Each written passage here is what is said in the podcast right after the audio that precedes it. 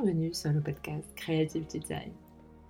Je m'appelle Boutena et je vous invite chaque semaine à découvrir une conversation autour de la motivation, l'ambition, le courage, les ressources mentales, le rêve et l'initiative de mes invités. Cet exercice est l'occasion de vous inviter à prendre le temps, mais surtout à vous interroger et même vous convaincre est possible. Bienvenue sur Creative Design, le podcast. Et aujourd'hui, je vous propose de découvrir Marine, la fondatrice, magnifique, solaire et incroyablement inspirante de l'agence créative et artistique MT Art Agency. C'est la première agence qui bouleverse le secteur de l'art en mixant des concepts de collection, d'investissement, d'art accessible et de partenariat avec des marques. Marine rêve grand, vous allez vite le savoir. Et c'est un vent de fraîcheur, d'ambition, mais aussi d'autres choses, d'un leadership au féminin. Merci à Marine pour cet excellent épisode et j'espère que celui-ci va vous plaire et qu'il va vous aider dans vos propres projets. Bonjour, ben, enchantée et un vrai plaisir d'être là aujourd'hui. Merci d'avoir accepté effectivement mon invitation. Euh, ça fait euh, déjà un moment euh, que je te suis et que je vois toute, toute, ton aventure avec ton agence d'artistes et ça m'intéresse d'en savoir plus. Et c'est du coup l'opportunité rêvée pour moi et j'espère pour les auditeurs aussi d'apprendre à te connaître. Eh ben, écoute, c'est un vrai plaisir et puis j'espère que ça apportera euh, ah, j'en suis sûre. des questions ou des sujets intéressants. J'en suis sûre. Dis-nous pour démarrer sur les chapeaux de roue, euh, comment euh, ton agence est venue à toi? Avec comment elle est venue C'est joli comme question. Ça, c'est toujours. J'ai tellement pas l'habitude de parler anglais que j'aime beaucoup la manière dont les phrases en français sont dites maintenant. C'est beaucoup poétique. Elle m'est venue à moi parce que, euh, parce que ça fait déjà six ans que j'étais dans le secteur et, euh, et que le secteur me posait une, une, énorme problématique entre soit je, je travaillais dans un monde qui était très commercial, très élitiste, soit je travaillais dans un monde qui était complètement institutionnel et que j'arrivais pas à trouver l'entre-deux, en fait, tout simplement. Et, euh, et, moi, j'avais besoin d'un entre-deux parce que euh, c'est plus mes valeurs et ma manière de, vouloir travailler. Et du coup, j'ai rêvé un entre-deux et, l'agence est cet entre-deux-là. C'est génial parce qu'effectivement, euh, j'ai réécouté forcément ton TED Talk sur, sur la consommation du contenu. Et, et j'ai senti effectivement ton, ta, valeur de partage du beau euh, autour de toi. Bah, c'est gentil. Bah, je pense que déjà, j'ai la chance de pouvoir le faire tout simplement parce que, euh, voilà, quand je, maintenant, j'habite aussi dans une maison où je peux y mettre tout l'art qui m'inspire et, et, et, puis on a la chance d'être écouté. Euh, par les mairies diverses et variées pour mettre autant d'art euh, qu'on pense être nécessaire dans les rues aussi et, et pareil en collaboration. Je pense que on est plus écouté. Donc, c'est vrai que c'est plus facile quand on a une voix ou qu'on a à m'écouter de le faire. Euh, mais c'est vrai que oui, c'est assez, c'est vraiment assez magique de, se réveiller le matin, de d'être entouré par des artistes que, que je pense essentiels et, et de, de, se promener dans la rue et de les revoir, c'est assez surnaturel. Il y, a, quelque chose qui me fascine en fait autour du milieu d'art, parce que moi, je, personnellement, je ne suis pas du tout douée de quoi que ce soit à créer euh, d'artistique, mais je, ça, ça, ça m'émeut, même si euh, mes, mes, émotions sont toujours assez classiques et j'ai parfois du mal avec tout ce qui est contemporain, malheureusement. Mais euh, ce qui est intéressant, c'est qu'en fait, quand on est entouré d'artistes, quand on a une âme un peu euh, créative, enfin, comme tout le monde, hein, au final, l'être humain vibre avec, euh, avec, euh, avec ce qui est créatif. Est-ce que tu sens, toi, que le fait que d'être entouré par d'aussi énormes créateurs, ça, ça, te fait évoluer, ça te fait pousser des portes en toi? Oui, mais je pense que, en fait, j'ai pas l'impression d'être entourée que d'artistes. J'ai la chance d'être vraiment entourée de, de, tout type de personnes et, euh, des gens qui vont, soit dans les quartiers défavorisés, favorisés, des collectionneurs, des gens qui s'occupent plus de tout ce qui est euh, marque et collaboration, des artistes. Donc, moi, je, je, ne prends pas qu'un type de monde. Je pense que je prends des recommandations sur ce que les gens aiment visuellement et sur ce qui les inspire euh, de tout type. Euh, et c'est ça qui m'intéresse. Et, et je n'ai pas l'impression d'être une voix spécifique d'un type d'audience. et je n'ai pas l'envie d'être ça non plus. donc, non, c'est une vraie chance. Je pense que c'était aussi un de mes rêves d'avoir un, job qui me permettait de rencontrer des gens très différents tout au long de la journée. Et, euh, certes, la, valeur commune et le fait qu'ils ils ont tous, ils apportent tous de la valeur à, l'art et au visuel, mais dans les faits, ils y viennent tous de manière très différente. Et, nous, c'est notre travail d'y répondre et, de leur conseiller ce qu'il y a de mieux justement par rapport à, à leur vision de l'art à eux. Comment tu arrives à au mieux les conseiller? Quel est le job d'un agent? Du coup, euh, euh, dis-nous euh, concrètement comment tu, tu, tu, réalises ton métier? Je pense que dans, alors, donc on est la première agence de, de talent dans le monde de l'art. La plupart du monde de l'art est divisé avec des galeries, avec des agents qui vont être singuliers, pas des agences, avec des, ventes, des maisons de vente aux enchères, avec des consultants. donc ça, c'est à peu près le ce que, ce que vous aurez normalement dans, dans la filière. L'agence est différente parce que, euh, voilà, on, ne regarde pas juste comment te vendre de l'art. Déjà, on n'est pas neutre. Euh, on a un comité de sélection qui passe sa vie à regarder quels sont les meilleurs artistes. On les signe. Et à partir du moment où on les a signés, euh, on pense que c'est les meilleurs artistes parce qu'on a passé un temps fou à, à les rechercher. Et du coup, on n'a pas cette neutralité d'un consultant ou, ou d'un advisor. On, on, pense vraiment que ces artistes-là sont géniaux. De l'autre côté, par rapport à un agent qui est un électron neutre ou une galerie, on ne vend pas que leurs œuvres d'art. On est extrêmement stratégique sur la montée de leur carrière. On regarde aussi euh, comment faire des, des, projets dans, dans, la sphère publique, euh, comment faire des collaborations, comment obtenir un, un, un, certain type de presse. Là, ce matin, Raven Clark, qu'on vient de signer, euh, vient d'avoir un TV show qui sera lancé en mars en Angleterre.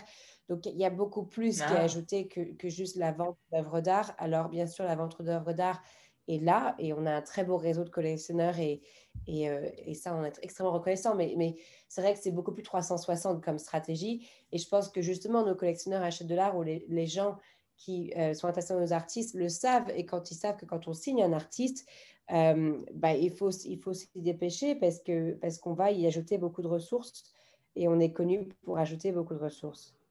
Mm. Mais c'est vrai que euh, c'est une notion intéressante euh, que d'ajouter au talent autre chose. Parce que c'est vrai que, je ne sais pas, je vais citer n'importe quoi, mais n'importe qui, plutôt Picasso, euh, qu'est-ce qu'il aurait été sans sa personnalité? Il était talentueux en tant que peintre ou artiste, mais il avait une personnalité, il y avait quelque chose qui vibrait et qu'il déployait partout sur tous les domaines. Est-ce que du coup, c'est c'est une façon de voir l'artiste dans d'autres domaines que juste son œuvre. Oui, ben, je pense que c'est exactement ça. Enfin, une fois de plus, le réseau qu'on a, c'est un réseau de gens très ambitieux. Euh, et nous, ce qu'on recherche, c'est des artistes qui ont cette personnalité qui est extrêmement ambitieuse, qui ont cette vision, qui ont ce talent. Euh, et, euh, et c'est ça qui, pour moi, fait le succès. De la même manière qu'un entrepreneur est beaucoup dans l'exécution, c'est beaucoup dans la résilience c'est quelqu'un qui, euh, qui, se prend des claques et se relève. Je pense que dans les faits, euh, on recherche ce genre de personnalité et, on ne veut pas euh, compromettre en dessous de cette personnalité-là. Et puis, il y a quelque chose de très fun aussi pour nos collectionneurs parce que c'est vrai que c'est des personnalités qui sont fun, qui sont plus larges que la vie et qui sont chouettes à suivre et dans lesquelles on peut beaucoup apprendre aussi. Et c'est vrai qu'en France, on a une vision, euh, je ne sais pas comment tu, tu l'aperçois, c'est que l'art euh, ne se vend pas. Enfin, euh, l'art se vend tout seul ou on ne doit pas faire l'effort de le vendre parce que vendre, c'est de l'argent et l'argent n'est pas forcément beau. Ben, enfin, moi, j'ai jamais vraiment eu ce problème parce que je pense que, je, je, pense que c'est très je sais pas, enfin, dans, mon, dans ma carrière, j'ai fait, j'ai dirigé une galerie quand j'avais 21 ans, donc j'ai commencé très jeune. Euh, et j'ai eu la chance de détenir ma propre galerie, euh, la Dorée Galerie à LA aussi, quand j'avais 23. Et j'ai fait les deux. J'étais en Cagne et, euh, et j'ai fait des deals sous un demi-million à 19, 19 ans aussi. Et j'ai la personnalité vraiment double de quelqu'un qui peut écrire un papier académique tout en étant extrêmement excité quand je ferme un deal. J'ai la même j'ai la, même personnalité pour les deux. Donc, j'ai jamais vraiment eu les, deux choses en conflit parce que l'argent qui m'a été donné m'a permis de, de, créer ces papiers académiques, de créer cet ajout de valeur, de, de, renforcer des valeurs philosophiques qui étaient les miennes. Euh, donc, j'ai jamais eu ce conflit entre, entre l'argent et, l'intellectuel. Après, on ne prend pas de l'argent à des gens qui ont tué ou des oligarques bien sûr, bien des sûr. gens qui pas leurs taxes. Euh, on, a, on est une bicorp aussi. Je pense qu'on a un rapport très sain à l'argent. Moi, je vois vraiment l'argent comme un véhicule euh, qui m'aide à mécénat aussi. Oui, je, suis moins mécénat. Je pense que moi, je l'argent, quand on prend de l'argent chez nous, euh, nos collectionneurs font de l'argent aussi avec nous. Ça veut dire que nos artistes montent, euh, les villes qui commissionnent nos artistes ont beaucoup de valeur ajoutée économique en, en, faisant des partenariats avec nous. Et c'est pareil pour les collaborations. Donc, l'argent se fructifie quand il rentre chez nous. Par contre, c'est vrai que je trouve que justement, il renforce de très belles valeurs. Euh, mais non, il n'y a pas. Enfin, personne ne perd de l'argent. J'ai des investisseurs, j'ai des collectionneurs. Enfin, tout le monde fait de l'argent avec nous, mais, euh, mais on partage des valeurs communes. C'est plus comme ça que qu'on voit les choses. On n'est clairement pas une, une association euh, et on est clairement une entreprise qui fait du profit. Oui, et, et c'est intéressant de, de voir euh, que peut-être ton passage aux États-Unis ou euh, le fait que tu sois euh, au UK te, enfin, comment dire, te libère ou te désinhibe par rapport à cette vision-là de l'argent qui est très, très franco-français. Oui, bah, enfin, est-ce que c'est franco-français? Moi, je n'ai pas travaillé en France depuis très longtemps. On a maintenant un bureau à Paris, mais en fait, personnellement, je n'ai pas travaillé en France depuis très longtemps. Euh, donc, je ne sais pas si j'ai si cette compréhension-là. Euh, beaucoup de mes investisseurs sont français. Frédéric Jousset est un grand investisseur, un grand entrepreneur français qui vient de vendre sa boîte justement euh, pour un milliard et quelques et qui, a, qui est le président de HEC et, et qui est un grand patron du Louvre. David Anselm, c'est pareil, il a vendu Jean-Paul pour pas mal aussi. Et Yannick Pont, c'est pareil. C'est que des Français et c'est des Français qui ont aussi cartonné en France.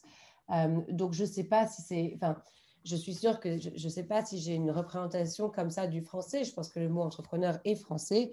Mais j'ai énormément de, gens brillants qui ont excellé d'un point de vue business et qui sont français. Donc, je n'ai pas cette division euh, de, de, ce qui est français, ce qui ne l'est pas, euh, parce que je parle, je parle à beaucoup de gens qui, qui, ont cette souche française aussi et qui, et qui m'ont l'air de très bien réussir aussi.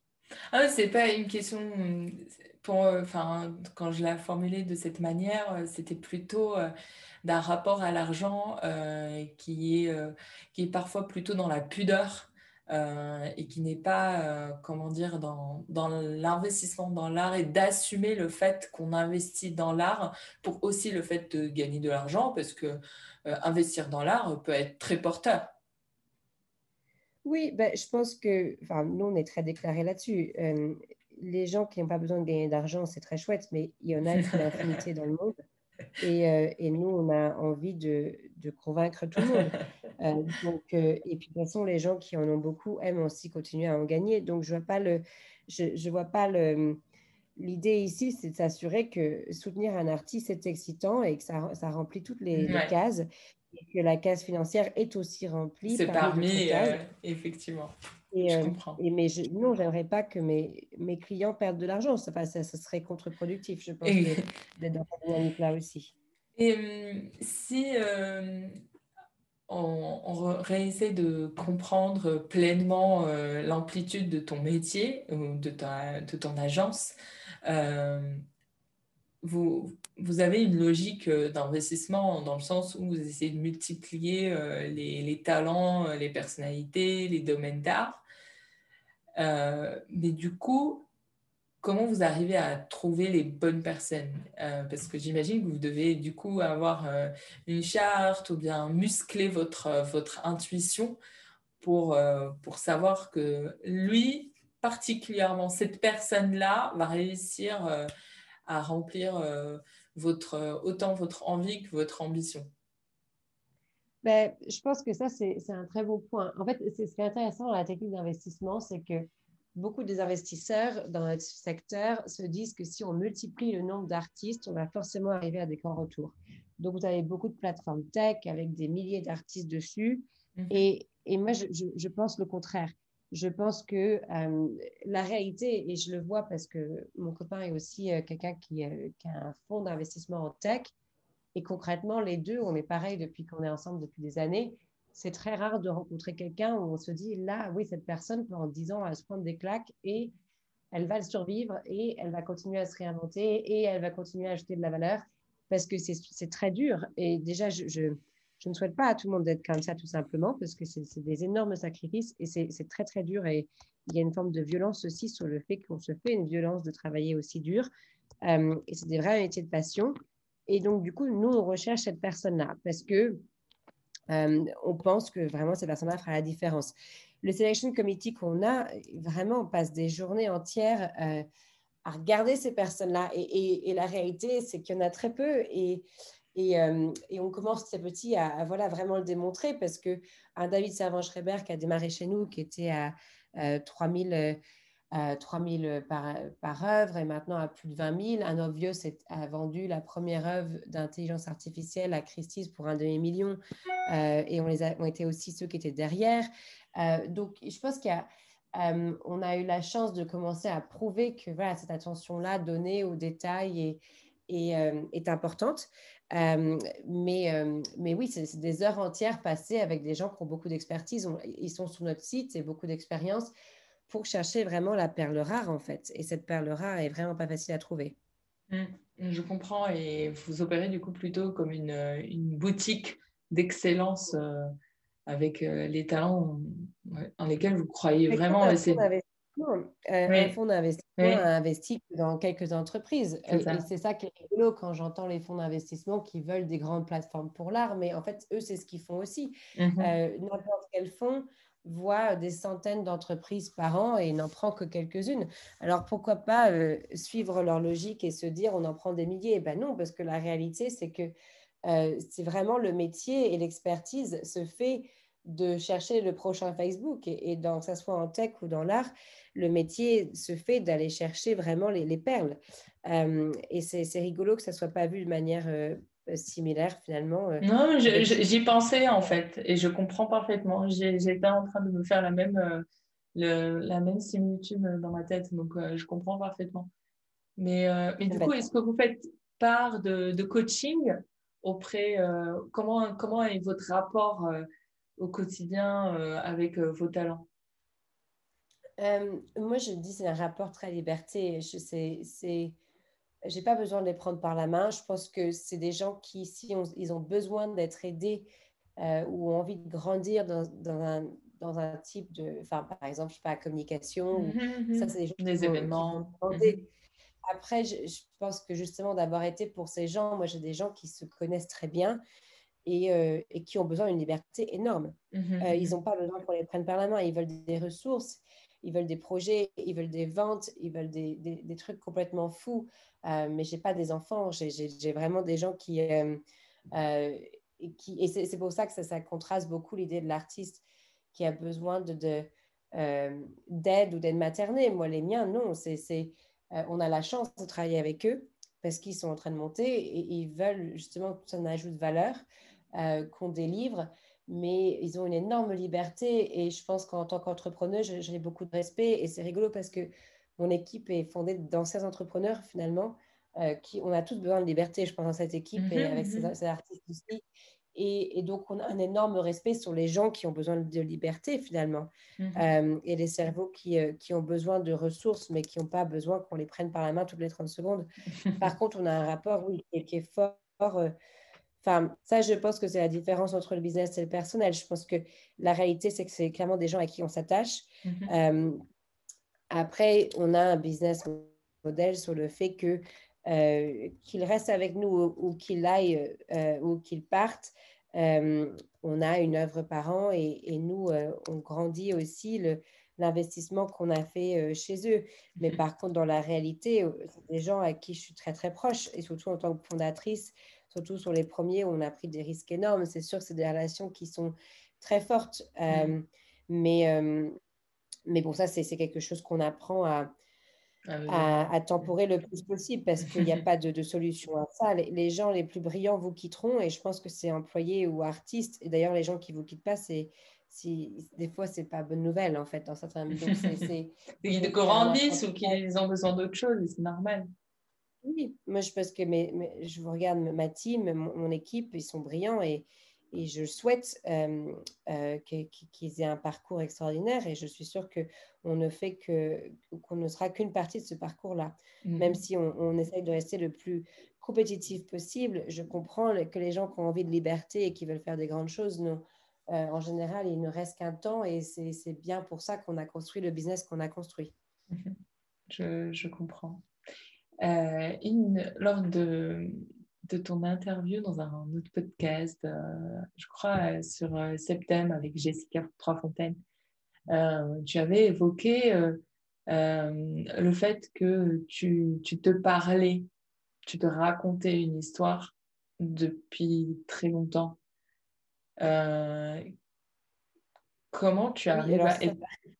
Comme ça, on a l'impression que concrètement, c'était ah, génial. Inquiétant. Non, non, non, au contraire, moi, j'ai été admirative parce que c'est l'une l'une des, enfin, des skills euh, que j'essaye de m'établir. Au contraire, c'est génial. Euh, c'est pas du tout inquiétant. Ben, je pense que je suis, je suis assez littéraire comme personnalité. beaucoup de mon entreprise, en fait, on est, on est, je pense, aucun dans l'entreprise a fait une formation business. On a tous fait des formations beaucoup plus philo et littéraires parce que on a vraiment ce côté, euh, on veut une exécution euh, qui match l'histoire et les valeurs qu'on a à cœur. Euh, et moi, je pense qu'en tant que fondatrice, ben, je leur présente. je le reste de l'équipe là-dessus et je pense les artistes aussi. Les artistes ont, certes, font des, très beaux revenus financiers, mais ils les font parce qu'ils trouvent ça important. Donc ça, on partage tout ça en commun et je pense que ça, c'est parce qu'on a, on a tous une, envie d'écrire une jolie histoire. Euh, et oui, je, je, je sais pas, ça, a été vu comme quelque chose de, c'est ce que j'avais dit à Jessica, comme quelque chose d'un peu fou dans les départs, surtout quand j'étais en Cagne, qui était très structuré, euh, de m'opposer à des choses qui, qui semblaient farfelues, je pense tout simplement, parce qu'elles n'étaient pas dans le contexte de la société, ce que la société disait qu'il fallait faire, de, euh, de beaucoup de choses. Après, c'est vrai que j'ai pas, j'étais pas une gamine qui, arrivait à écouter la consigne et que j'étais une gamine qui, euh, avait, oui, une vision assez claire, très jeune.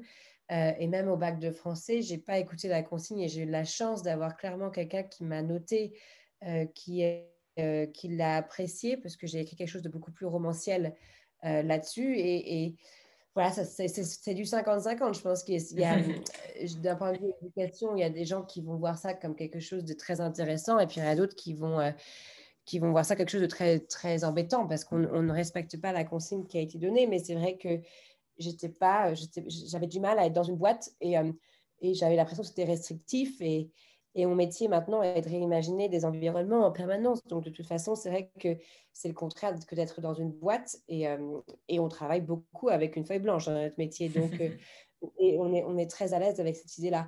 Mais, euh, mais non, je, oui, j'ai une histoire et j'ai encore une histoire pour les 40 prochaines années. Et après que la vie vous dépasse, et la vie m'a donné beaucoup plus que déjà ce que j'avais espéré. Donc, je pense que la vie vous dépasse toujours sur des choses euh, que vous vouliez, mais il y a un narratif qui m'est important sur, sur ce que je veux faire et comment je veux le faire. Euh, après, c'est vrai qu'il y a beaucoup de choses que j'ai eues plus tôt, que j'ai eues de manière plus explosive, que voilà, il y, a plein de choses. La vie après fait son truc, mais, euh, mm-hmm. mais j'ai eu la chance de, de pouvoir voir beaucoup de ce que j'avais rêvé en tout cas ça rejoint euh, ce, que tu disais par rapport à la notion de liberté, l'importance de, la liberté, la notion de prise de risque. Donc ça m'étonne même pas. mais, euh, mais la question suivante serait euh, comment tu arrives du coup à travailler sur des pages blanches, sur des projets comme ça? Et est-ce que c'est toujours cette voix intérieure qui continue de te parler? Ben, moi, en fait, c'est plus le contraire que j'ai comme problème. C'est comment je travaille sur des pages non blanches. Euh, je pense que j'ai toujours eu cette difficulté. C'est, c'est, euh, j'ai, j'ai je trouve une page blanche très facile. Euh, après, c'est des personnalités. Si je vois Lise dans mon équipe qui vient de vendre sa boîte Ferro Roses et qui nous a rejoint l'année dernière, c'est le contraire. Et c'est comme ça qu'on, travaille dans une très bonne dynamique. Moi, je suis le type de profil qui démarre des histoires et qu'il est fini et qui a un minimum d'idées sur comment l'histoire va se dérouler. Après, dans le détail même, je ne suis pas quelqu'un qui est orienté structure et détail parce que c'est pas. Euh, je te comprends. Donc, après, je peux le faire et je l'ai fait parce que j'ai été fondatrice euh, seule. Euh, donc, quand on est tout seul et qu'on gère un business, il faut tout faire. Hein, faut faire au départ. J'ai la chance de ne plus avoir besoin de le faire, mais bon, voilà, j'ai dû faire de la comptabilité, de, tout ce qui est contrat, etc. Alors que c'est vrai que ce n'est pas le meilleur, euh, la meilleure utilisation de mon cerveau. Mais, euh, mais au stade où laquelle on est, c'est vrai que j'ai la chance de pouvoir utiliser ma force. Ma force, c'est de, si tu mets dans n'importe quelle situation, je peux imaginer les choses. Là, il y a un autre entrepreneur qui venait de vendre sa boîte et, et directement, je l'ai imaginé dans un poste que je trouvais chouette. J'ai créé le poste pour lui parce que je trouvais que ça pouvait parfaitement lui aller. Et j'ai pas besoin d'aller vérifier si machin, etc. C'est la bonne chose. Trouve que j'ai une bonne compréhension de qui il est. Ça revient toujours à l'écoute de, des audiences qu'on a autour. Et j'ai une bonne compréhension des miennes. Et du coup, euh, je trouve que, que la, suggestion que je fais, il répond parfaitement aux deux, en fait. Euh, tout simplement, je pense que... Et après, après c'est vrai que j'ai de la chance d'avoir... Euh, un entourage qui peut checker est-ce que cette personne-là a exactement dit tout ce qu'il a fait, est-ce que le contrat peut être en place de manière bien? Est-ce que, est que, est que les objectifs peuvent être mis sur l'année qui arrive? Donc, je pense que c'est aussi. tu es bien entouré. Il faut juste. Oui, il ne faut pas juste inventer les choses et espérer euh, advienne que pourra, mais, mais c'est vrai que c'est vrai que le, moi j'imagine, j'ai une, une, possibilité d'imagination qui est, qui est, euh, qui est assez, puissante. Mmh. Et, euh, et quand, oui, quand, et quand il y a une structure, j'ai j'ai du mal à m'y tenir parce que je veux toujours ouvrir la structure. J'ai une ambition de un peu de casser les murs à chaque fois parce que pour que ça soit un peu plus ouvert et j'ai du mal avec des murs qui soient euh, trop euh, restreints. Après, une fois de plus, une, une, société ou une culture d'entreprise doit être faite de tout le monde. Et, euh, et, je suis très consciente aussi de ce que je lis un bouquin qui est fascinant en anglais qui par Marie Portas sur le fait qu'on ne veut pas que l'entreprise soit que des gens qui soient alpha, ma vision, ma vision. C'est une, c'est une catastrophe d'avoir ce genre de profil multiplié par 10. Euh, et euh, donc, euh, donc, je fais très conscience à ce que déjà, on a une, une direction d'entreprise qui est très latérale. Mes artistes sont comme des partenaires et il n'y a pas d'éléments de, de, hiérarchie. Et, et j'y fais attention parce que oui, c'est vrai que j'ai un, j'ai une personnalité aussi, je veux quelque chose, je, je, je resterai très concentrée jusqu'à temps que ça se produise. mais, je pense qu'il faut faire attention quand on construit une culture d'entreprise, ça ne soit pas que ça. Et j'ai la chance que, que euh, un, Yann est, beaucoup plus réfléchi et, beaucoup, et intègre beaucoup plus les gens dans cette vision au départ pour que ça puisse être réalisé aussi. Donc, il y a, je pense qu'il y a beaucoup à dire sur aussi le fait qu'on a la chance d'être diversifié et que le succès qu'on a est basé sur le fait qu'on a une équipe de personnes qui pensent très différemment, mais qu'on se respecte tous. Et je pense que tout le monde sait qu'on est là parce qu'on se complémente très bien aussi. Euh, c'est très juste. Euh, et c'est un équilibre qui n'est pas toujours facile euh, à, trouver parce qu'on a plus tendance à valider des gens autour de nous qui nous ressemblent plutôt que des gens qui ne nous ressemblent pas. Oui, ben, moi, c'est vraiment un effort que je fais. C'est mmh. beaucoup, je reviens toujours au côté littéraire, mais c'est beaucoup de lecture. Je, passe ma vie à lire sur le sujet parce que c'est toujours cet idéal, comment on construit quelque chose qui est très beau, où mes artistes réussissent énormément, ça on l'a prouvé, mais aussi euh, ben, voilà, euh, euh, profitent des moments passés avec nous et, et, se sentent soutenus. Et pareil pour mes employés. Et, et c'est ma grosse question maintenant qu'on est arrivé à un succès financier où on peut se développer et que l'inquiétude est moindre financièrement, c'est comment construire un endroit où on attire vraiment les meilleurs candidats et que ce soit des deux côtés, je pense, que ce soit de, de l'équipe autant que les artistes ça me fascine. Euh, c'est toutes mes lectures du soir et je recommande Marie Portage justement sur le sujet.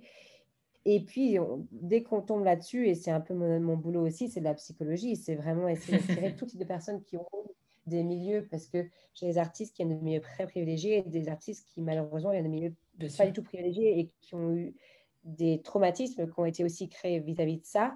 Et c'est comment on crée une culture qui fait que le succès peut se reproduire alors qu'on a mmh. des gens qui ont des cerveaux euh, euh, ouais, qui n'ont pas vécu les mêmes, euh, mmh. les mêmes embûches. Et, c'est dans l'humain. C'est dans l'humain. Oui, c'est dans la psychologie, et c'est dans la compréhension, et mmh. c'est dans la recherche, parce qu'il y a beaucoup de gens qui ont fait des trucs formidables sur le sujet. mais c'est vrai que c'est ma grosse préoccupation de cette année, en tout cas, parce que je trouve qu'on a beaucoup pour réussir maintenant et que, et que la, seule erreur que je pourrais vraiment faire, c'est de, de, perdre des bons éléments, en fait. Mmh, je comprends. Et euh, je comprends cette, euh, ce travail, c'est vraiment admirable de, de, déjà anticiper et de pouvoir euh, travailler dessus autant que possible, mais du coup, euh, sur tes expériences passées, euh, tu l'as évoqué assez rapidement, euh, tu as eu des inquiétudes financières, enfin des moments difficiles. Comment tu as réagi face à ces moments-là?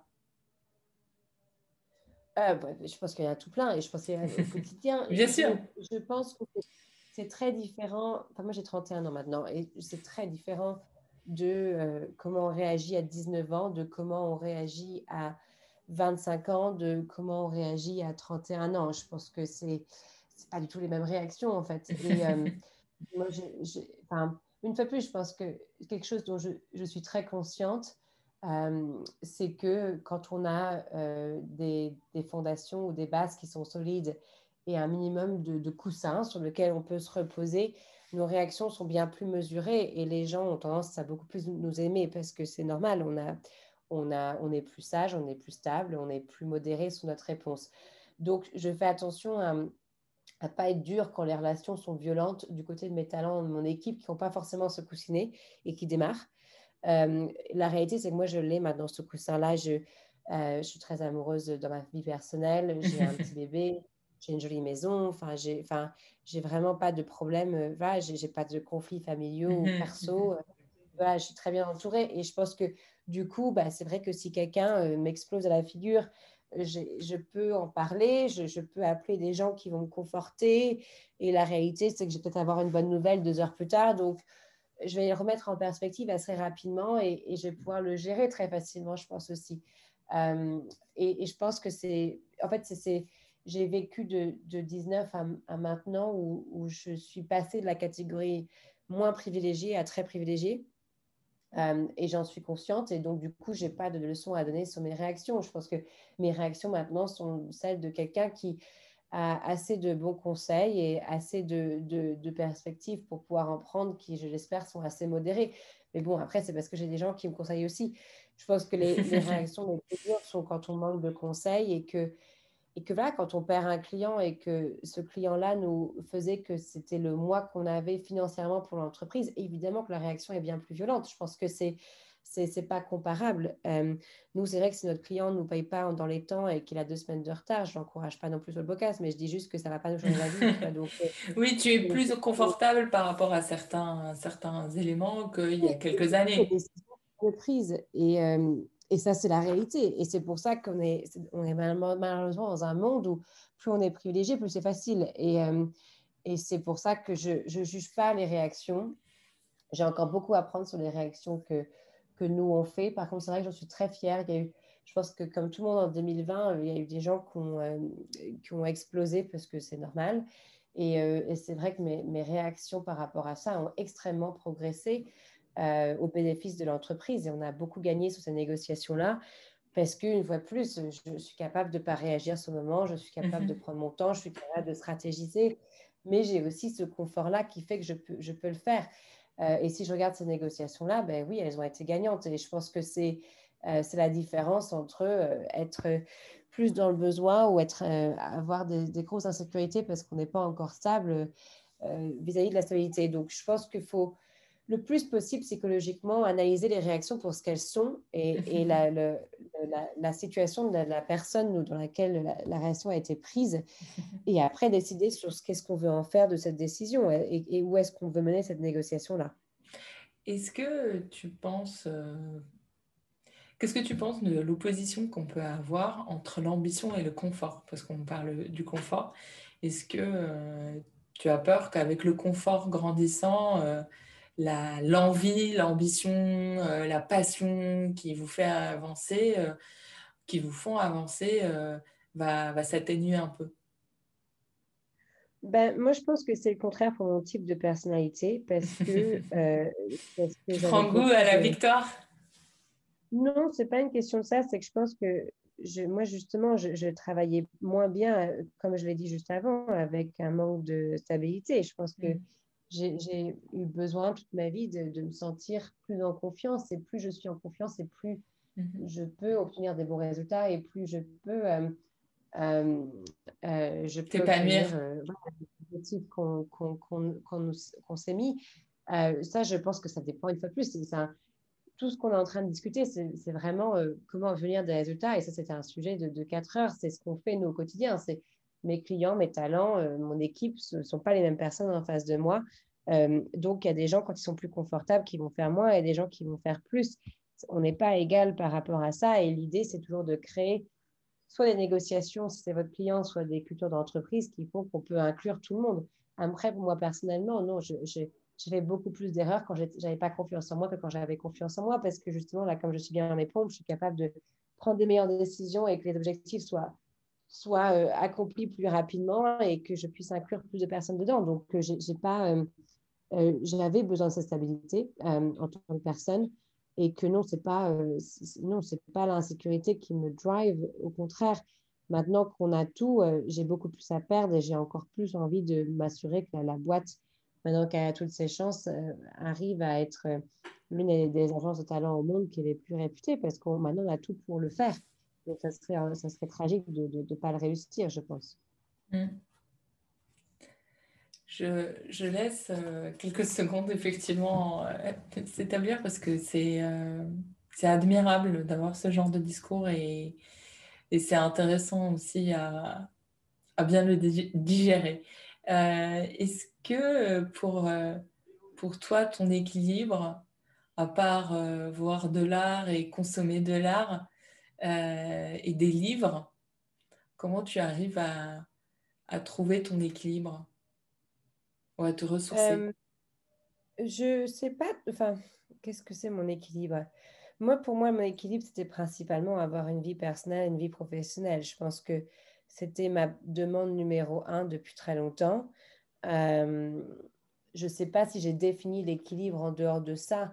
Euh, et, je pense que, et puis je l'ai eu, je l'ai eu à un très jeune âge pour une femme parce que je l'ai eu à 30 ans et, et 30 ans pour que la boîte soit assez solide pour pouvoir l'accueillir plus.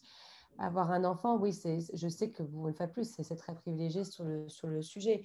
Euh, c'était le seul équilibre que j'avais demandé parce que euh, j'en parle souvent, mais être maman, ça me tenait énormément à cœur et que je m'étais fixé 10 ans. Euh, pas pour dire à tout le monde si à 30 ans on l'a passé, c'est pas produit, c'est un désastre, mais pour moi, c'était l'objectif. C'était vraiment. oui, que, que le que je puisse avoir les moyens d'être maman. Et je pense que je mets moyens vraiment euh, capital ici. C'est que euh, est-ce que j'aurai les ressources de temps, les ressources financières pour que cet enfant-là euh, soit dans un milieu où, bah, il s'épanouisse? Et surtout qu'il ait une maman qui, qui le, et un papa qui le rendent heureux. Et moi, j'ai vraiment fait une fixette sur cet objectif-là. j'ai jamais, j'ai jamais eu des relations amoureuses qui étaient, qui étaient légères. J'ai jamais eu parce que j'étais vraiment je voulais le papa de cet enfant-là, je voulais que cet enfant-là soit bien euh, et, et, je voulais que cet équilibre-là soit vraiment 50-50 et, et j'ai eu la chance déjà parce que euh, oui, il est extraordinaire comme père d'avoir ça et, euh, et c'est vraiment le seul équilibre que j'ai demandé. Je n'ai pas besoin d'un équilibre autre. Euh, voilà, je, je c'est sûr que je suis une personne très hyperactive, donc au bout d'une heure, ben, j'ai envie de faire quelque chose d'autre. Et, c'est vrai que deux heures sur le canapé, pour, c'est peut-être l'équivalent de trois jours pour quelqu'un, je pense. Euh, Il y a des personnalités qui sont autres. Je n'ai pas besoin d'avoir deux, deux, jours à rien faire. Ça me, ça me, ça fait pas grand-chose, en fait, en effet. D'aller euh, me balader, d'aller trouver des autres idées, d'aller lire un bouquin, ça me, ça me, ça me stimule beaucoup plus.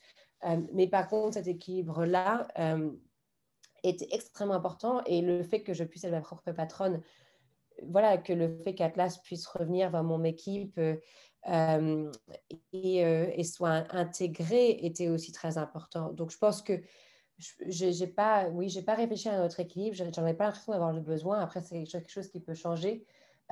mais mon obsession était les deux. Et je pense que je devais être une étudiante très bizarre parce que c'était vraiment une obsession de est-ce que ça va pouvoir être possible? Et, et je ne sais pas d'où ça sort. Je ne sais pas si c'est parce que j'ai vu des femmes autour de moi qui peut-être avaient dû faire plus de sacrifices et qui du coup trouvaient que c'était impossible à avoir les deux. Mhm. Mais en tout cas, j'avais la conscience très jeune que ce n'était pas quelque chose qui était facile à obtenir et que du coup, il fallait s'y prendre tôt avec beaucoup de ressources et beaucoup d'énergie parce que ce n'était pas euh, évident que j'allais l'obtenir. Euh, en tout cas, j'en étais, euh, j'en étais très consciente très tôt. Je, te comprends parce que on, a à peu près le même âge et on, a, on, nous a répété peut-être euh, inconsciemment qu'il y avait une opposition et donc euh, euh, moi-même, très humblement, quand j'avais cette idée de devenir maman, je me suis dit qu'il fallait absolument avoir le statut de manager. Je ne sais pas pourquoi dans mon ancien job de consultante parce que comme ça j'allais avoir la liberté une forme de liberté que je n'avais pas à ce moment-là. Et donc, il fallait absolument que je me mette, euh, ce que j'atteigne, j'achieve euh, ce, ce, statut pour avoir cette euh, liberté d'avoir cette équipe. Mais je. Oui, ben après, je pense que malheureusement, c'est encore une réalité. Et je pense que c'est. c'est un privilège. Oui, c'est un privilège. Je, je, peux me permettre la crèche. Alors, je dis ça en Angleterre parce que clairement, ça coûte trois fois plus en France euh, de, de, de, dire ça. Mais, mais c'est vrai que oui, ça reste un privilège de, pouvoir le faire de cette manière-là. Euh, et puis, de, en fait, c'est intéressant parce que je pense que de pouvoir être euh, public autant en étant maternelle qu'en étant entrepreneuse. Et je pense que j'ai une autre amie, Inès, qui me fait beaucoup de bien, Léna Zardi, qui est aussi, elle, euh, ici au Digital for the Planet, euh, avec qui je suis très proche. Et, euh, et, et, je pense que pour en revenir à l'histoire que, que, je m'étais projetée, voilà, je ne suis pas maman avec talons hauts, avec le gamin sous le bras. J'avais je, un côté très voilà, ballerine, robe à fleurs et compagnie comme maman, parce que c'était l'idée que je m'en faisais d'être maman et euh, avec, euh, avec le fait que la boîte devait atterrir avec certains objectifs financiers. Euh, et, et, je ne voulais pas qu'il y ait une division de, de, de, personnalité, de, personnes, et que je voulais que mon enfant vraiment ait, les deux.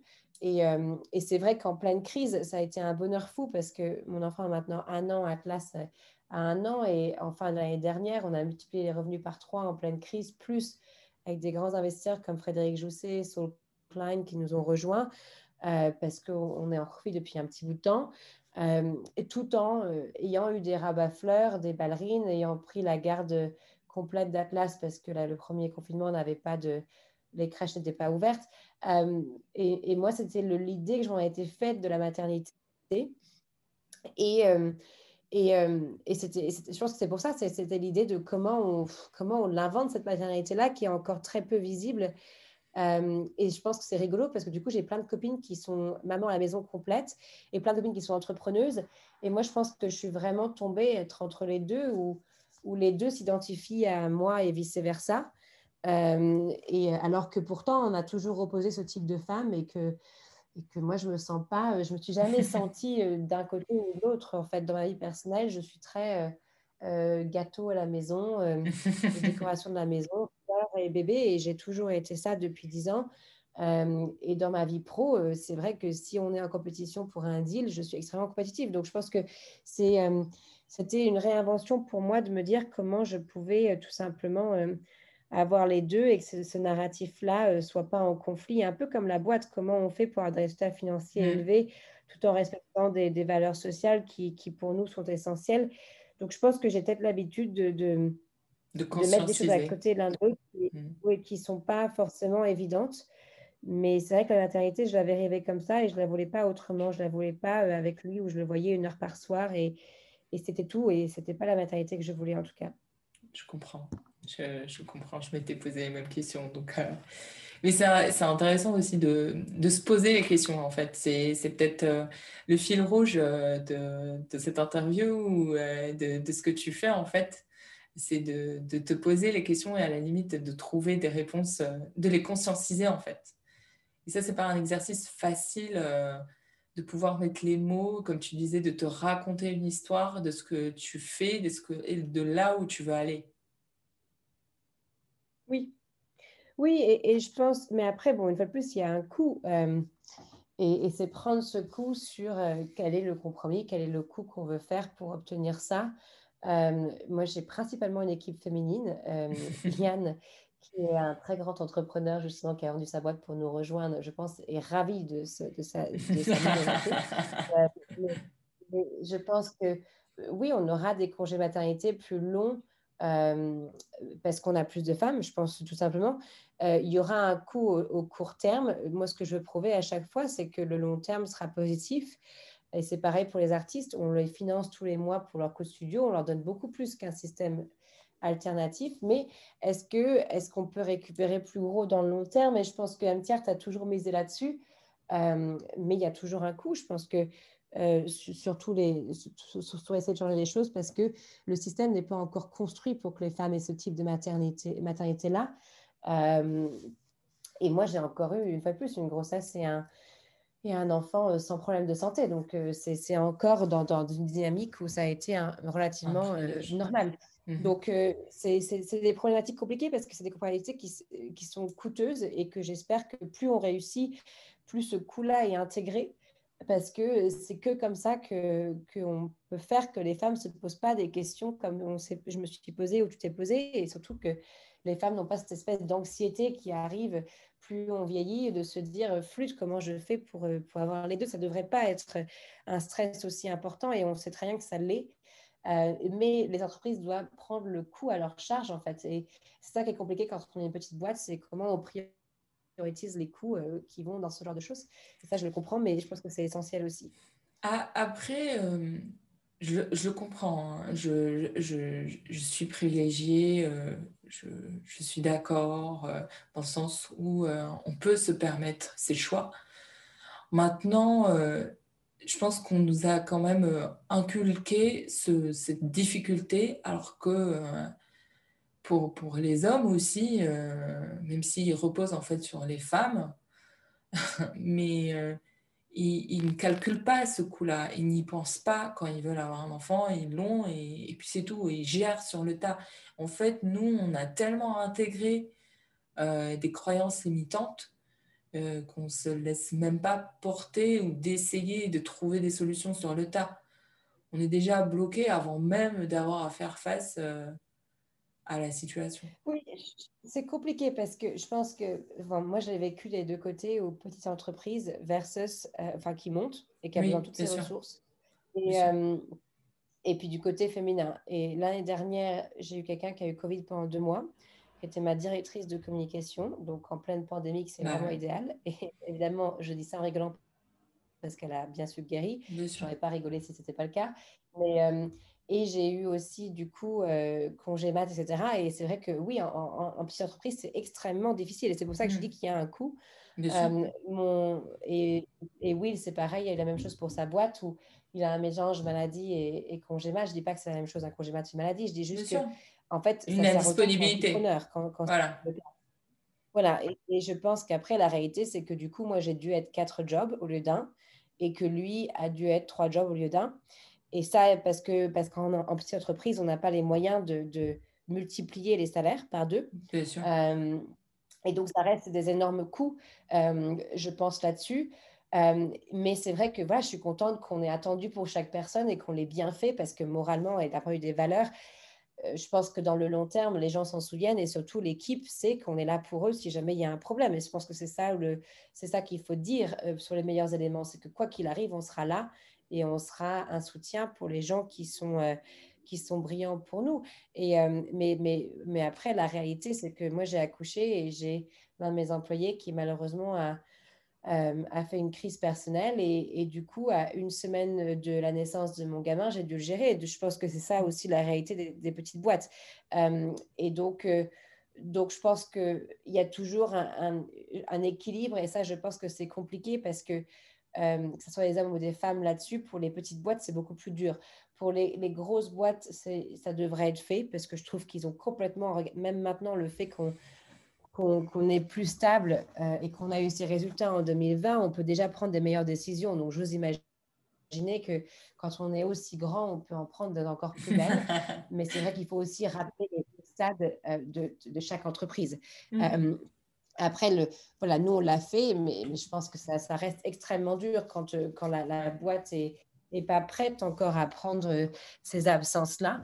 Euh, et, et, je pense que ce que j'inviterais à dire, c'est qu'en tout cas, si, si c'est différent, je pense que je sais que les femmes ont peur de le dire quand c'est des boîtes qui, parce qu'elles ont peur de se faire virer. Bien sûr. Moi, c'est vrai que j'insistais pour les petites boîtes à, le communiquer pour pouvoir être avenant, en fait, parce que ça mhm. soit pas que ce soit quelque chose qui puisse être préparé, au contraire. Mais après, j'imagine que c'est au cas par cas. Mais c'est vrai que que ce soit pour un homme ou pour une femme, qui ait une communication dessus pour que ça puisse être quelque chose qui puisse être géré aussi en entreprise. Et c'est important effectivement de rappeler que c'est un effort, que c'est un effort commun et que si on croit au talent euh, dans l'équipe, euh, on consent à l'effort euh, parce qu'on tient à la personne en fait. Et, mais c'est important de rappeler même que voilà, il y a, un goût de l'effort et que ce genre ça ne vient pas de manière facile et que voilà, c'est. Bah, que ce boulot-là retombera forcément sur la tête de quelqu'un. dans mon cas, ça me retombe dessus. Donc, on est ravis de le faire, mais c'est vrai que c'est. C'est pas évident. et du coup, euh, et ce sera euh, ma dernière question, et c'est euh, qu'est-ce qui aujourd'hui te fait, euh, te fait rêver Ce que tu nous as partagé, que tu as, fait d'excellents résultats, et on est ravis pour toi pour 2020. qu'est-ce qui va t'emmener plus haut pour 2021 moi, c'est vraiment, je ne sais même plus si c'est un rêve, parce que c'est maintenant, je suis à un stade de ma vie où j'ai la chance que le rêve et la réalité se, se frôlent les deux. Euh, je pense qu'à ce stade-là, euh, c'est l'ambition d'être vraiment l'agence de référence au monde euh, d'un point de vue visuel. et que si une ville veut faire un truc dingue, si un collectionneur veut savoir quel artiste collectionner, si une marque veut collaborer avec un artiste, ils viennent vers nous. et moi, la priorité, c'est qu'on soit connu pour avoir des super cerveaux. et donc, je cultive mes cerveaux à l'actuel, c'est ce que je leur dis. J'ai une, super équipe de cerveau. J'en suis extrêmement fière. C'est la première fois de ma vie où j'ai une, équipe pareille et, euh, et qu'ils amènent d'autres cerveaux. Ils sont contents d'être entre eux. Ça, c'est trop bien. Et que vraiment, on attire des gens qui ont cette ambition, qui ont cette réflexion intellectuelle euh, et ces, capacités. Et, euh, du coup, je, pense qu'on sera très protégé parce que comme la, boîte marche bien, si on a en plus les meilleures personnes en board, ça devrait être très chouette. Euh, donc, euh, c'est un rêve mêlé à la réalité parce que c'est déjà un rêve ce que je fais au quotidien, mais c'est euh, m'assurer que maintenant on arrive à, ce bel objectif et, et qu'on change les choses et que les gens se rendent compte que, bah, chouette, on peut monter une entreprise dans, l'art qui fait autant de l'impact qu'elle fait du profit. Chouette, on peut être un artiste qu'on vient d'un milieu privilégié ou non. Chouette, on peut travailler en ce secteur quand on privilégié ou non. Et puis, du coup, euh, les conversations féminines, elles se font aussi euh, de manière naturelle parce que je pense qu'on a toujours été, en étant bicorp, euh, très pro-diversité et montrer que le cerveau, bah oui, qu'il soit avec une femme, un homme, une couleur ou pas, un genre ou pas, on s'en fout, que ça soit vraiment l'idée d'attirer les meilleurs cerveaux. Et ça, c'est quelque chose sur lequel on travaille, c'est beaucoup d'efforts. mais bon, ben, c'est le, le, rêve aussi de se dire que c'est en train de se réaliser petit à petit. Mais c'est vrai que c'est c'est beaucoup d'efforts aussi parce que la société, malheureusement, ne marche pas dans ce sens-là encore. Oui, et mais euh, tu nous fais rêver en disant ça. Et euh, on adore ce genre de slogan euh, que de dire de, se faire entourer de cerveau. C'est magnifique pour le coup. Ben, c'est très gentil. Ben, J'ai la chance en tout cas de l'être. je suis entourée de cerveau à l'actuel. Merci beaucoup, Marine. Euh, c'est, c'est, je trouve, la meilleure conclusion qu'on peut avoir sur le podcast. Donc, euh, merci beaucoup, Marine. Cet épisode vous a plu et qui vous a accompagné dans vos propres questions et projets, c'est l'occasion de le partager autour de vous, de vous abonner à l'émission ou mieux, d'ajouter un avis sur Apple Podcast. Merci et à bientôt pour de nouvelles aventures.